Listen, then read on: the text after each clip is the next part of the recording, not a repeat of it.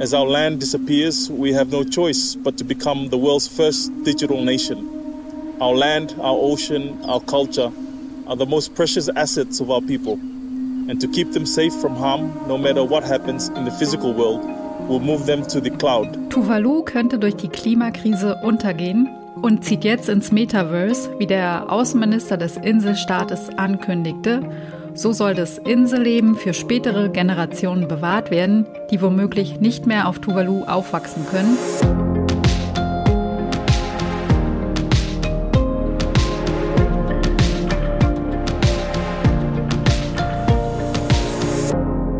Hallo und herzlich willkommen zu einem neuen Klima-Update. Heute geht es wie jede Woche um die drei wichtigsten Klimanachrichten. Mein Name ist Sandra Kirchner. Ich bin Redakteurin bei Klimareporter und spreche heute mit Susanne Schwarz von der Taz. Hallo Susanne. Hallo Sandra. Kurz zu den Themen von heute. Wir gucken uns diesen Gasdeal mit Katar genauer an.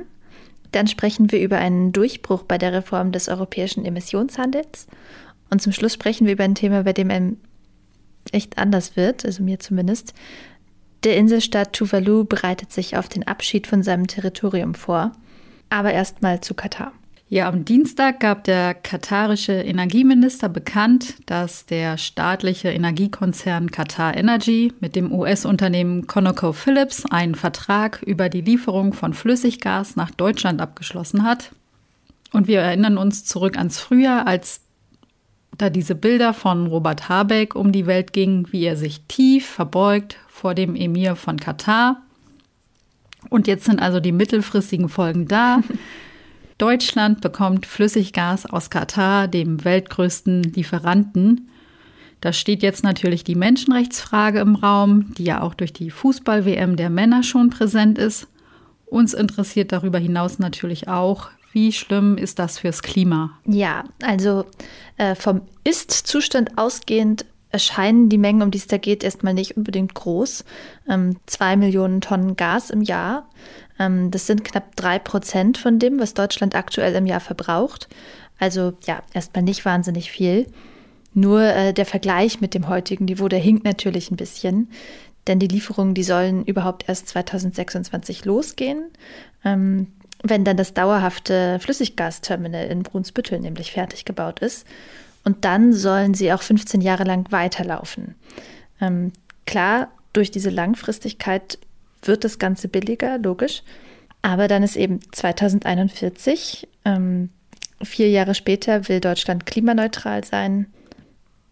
Es ist richtig, dass die, ja, dass die ganzen gängigen Klimaneutralitätsstudien schon auch noch lange von einem gewissen Erdgasbedarf ausgehen, auch die von den progressiven Instituten. Aber deutlich sinken muss er natürlich ähm, bis 2045 praktisch auf Null. Und da ist schon unklar, wie Robert Habeck darauf kommt zu sagen, dass er den Zeitraum super findet äh, und vor allem auch gegen 20 Jahre oder länger nichts hätte. Ja, dieser Deal zeigt eben, dass da gerade viel im Schatten des Kriegs entschieden wird, was damit gar nicht mehr so viel zu tun hat. Mhm. Dieses Gas ist nicht zum Stopfen kurzfristiger Löcher da, die jetzt entstehen, weil Russland plötzlich kein Gas mehr liefert. Denn die nächsten paar Winter wird ja noch niemand mit dem Gas aus Katar heizen können. Und dann gehen die Lieferungen natürlich auch noch weiter, wenn die Gasmengen aus Russland hier schon aus Klimaschutzgründen wegreduziert sein müssen. Der Vertrag ist auch nicht mit Wasserstofflieferungen verknüpft. Das ist ja immer ein Argument, mit dem die Bundesregierung Investitionen in Erdgasinfrastruktur rechtfertigt. Also später können wir die für die Anlieferung von Wasserstoff nutzen. Das ist zwar im Detail auch noch technisch unklar, aber natürlich werden wir viel Wasserstoff brauchen. Aber dieser wasserstofflose Katar-Deal wird das Brunsbüttler Terminal zu ungefähr einem Drittel auslasten. Klar, Deutschland baut ja auch noch weitere und die Nachbarländer haben auch welche, aber nur so zur Illustration. Gemessen an der Terminalinfrastruktur ist es gar nicht so wenig, was da ankommen wird und die Kapazität blockiert. Ja, und äh, auch Katar müsste sich natürlich dringend von der fossilen Wirtschaft wegbewegen. Ähm, die katastrophale Menschenrechtssituation hast du schon angesprochen. Aber der CO2-Fußabdruck ist natürlich auch total problematisch in Katar. Ähm, und übrigens nicht wie zum Beispiel in Indien, ähm, wo insgesamt die Emissionen hoch liegen, weil das Land eben groß ist und viele EinwohnerInnen hat. Ähm, Katar hat pro Kopf den größten CO2-Ausstoß der Welt. Ein Mensch dort verursacht ungefähr so viel Klimaschaden wie drei Menschen in Deutschland.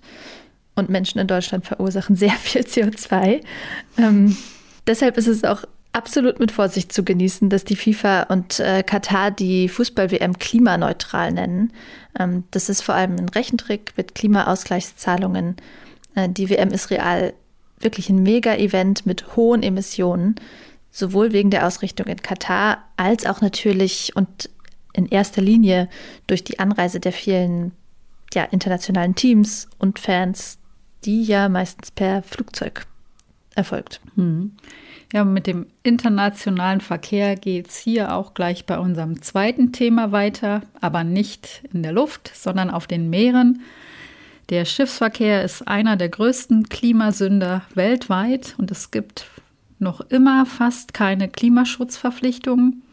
Über 80 Prozent der weltweit gehandelten Waren und Rohstoffe werden mit dem Schiff transportiert. Da ist die Tendenz steigend, trotz kleinem Corona-Dämpfer.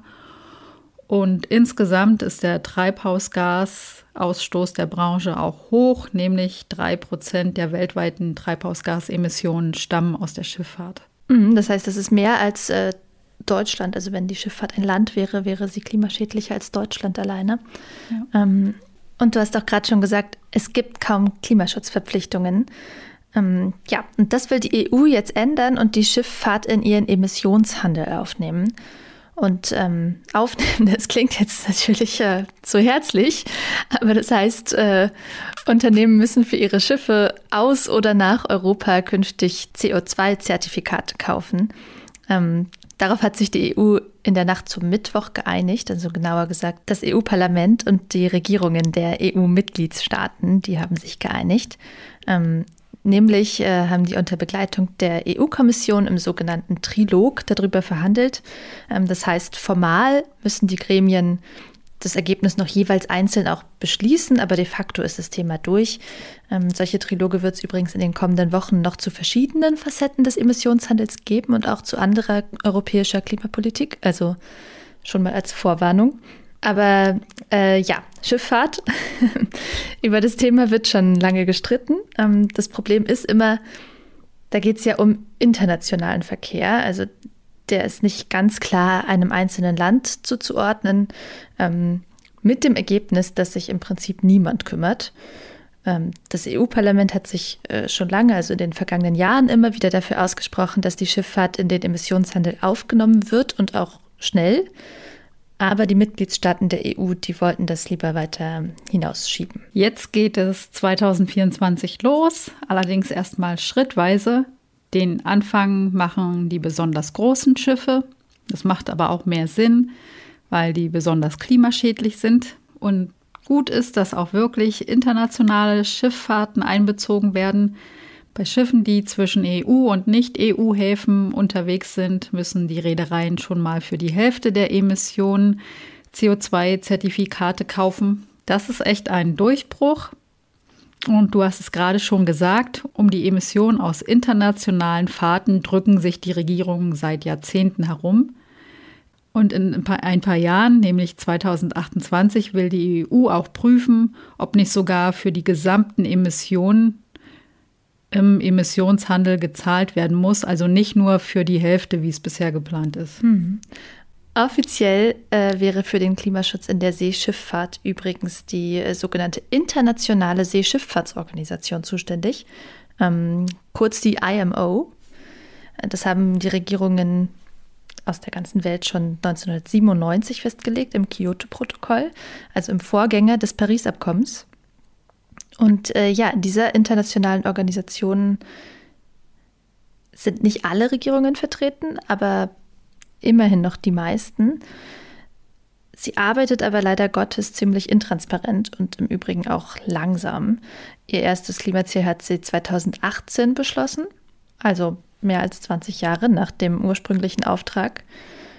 Und wir reden ja jetzt hier noch nicht mal über die Umsetzung, also zum Beispiel um, über konkrete technische Vorgaben für Schiffe oder so, sondern nur um ein Ziel.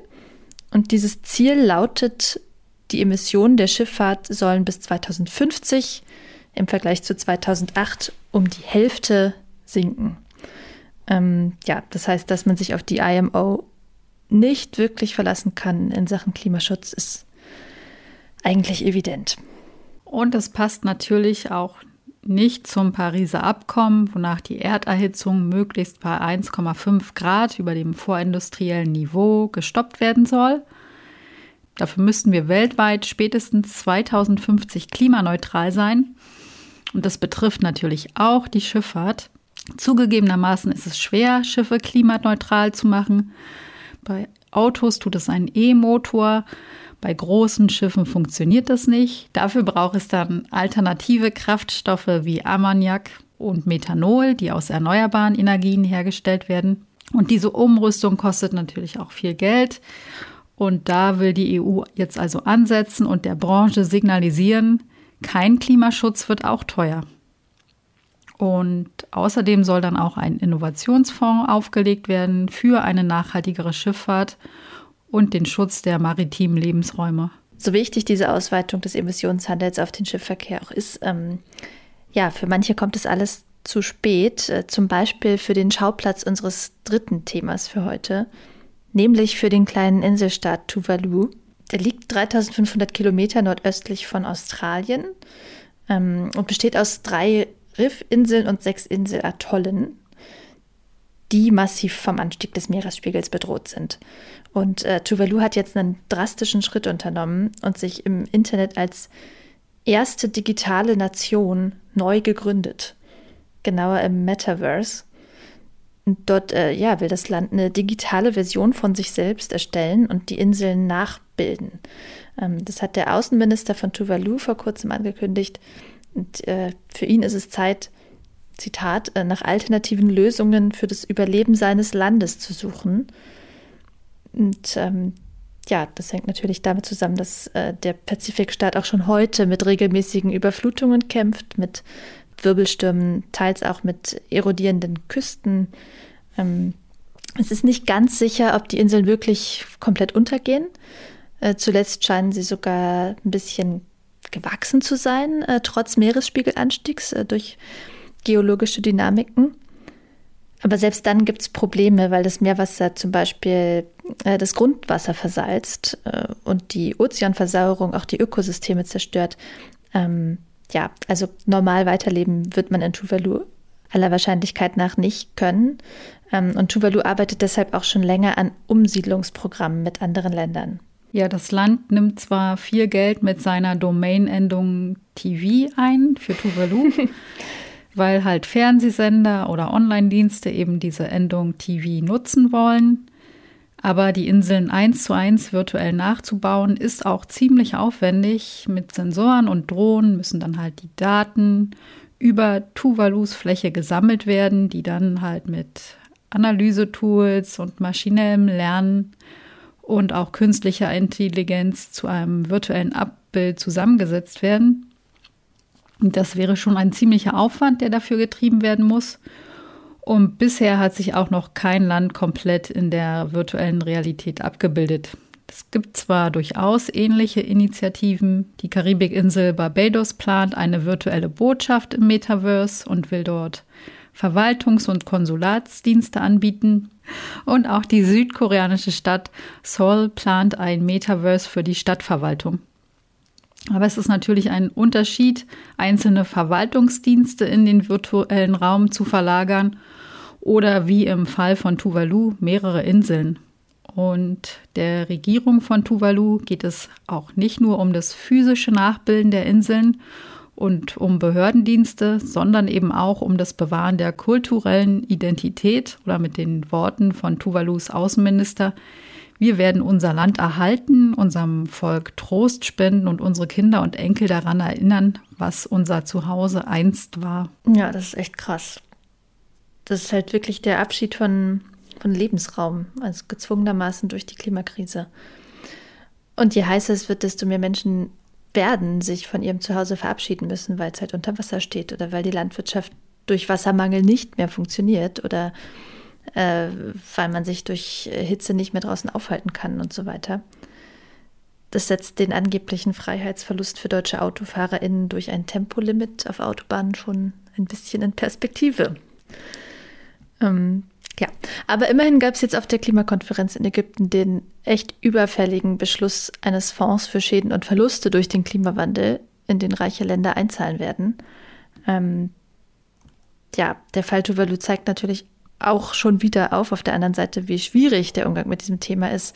Denn wie viel Geld soll denn aufwiegen, wenn so ein ganzes Land mit seiner Kultur untergeht oder halt anderweitig unbewohnbar wird? Und mit dieser Frage verabschieden wir uns für heute.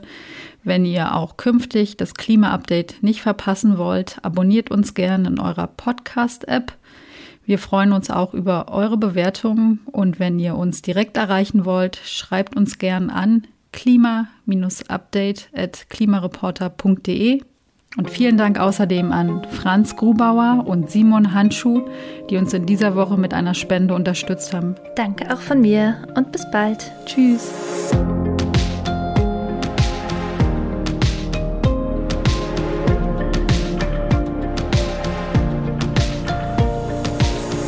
Klima-Update ist ein Projekt des Klimawissen e.V. in Kooperation mit Taz der Tageszeitung. Es wird im Wechsel moderiert von Verena Kern, Sandra Kirchner, Katharina Schipkowski und Susanne Schwarz. Unser Produzent ist Christian Eichler. Ihr könnt unsere Arbeit mit einer Spende unterstützen. Dazu besucht uns auf www.verein-klimawissen.de.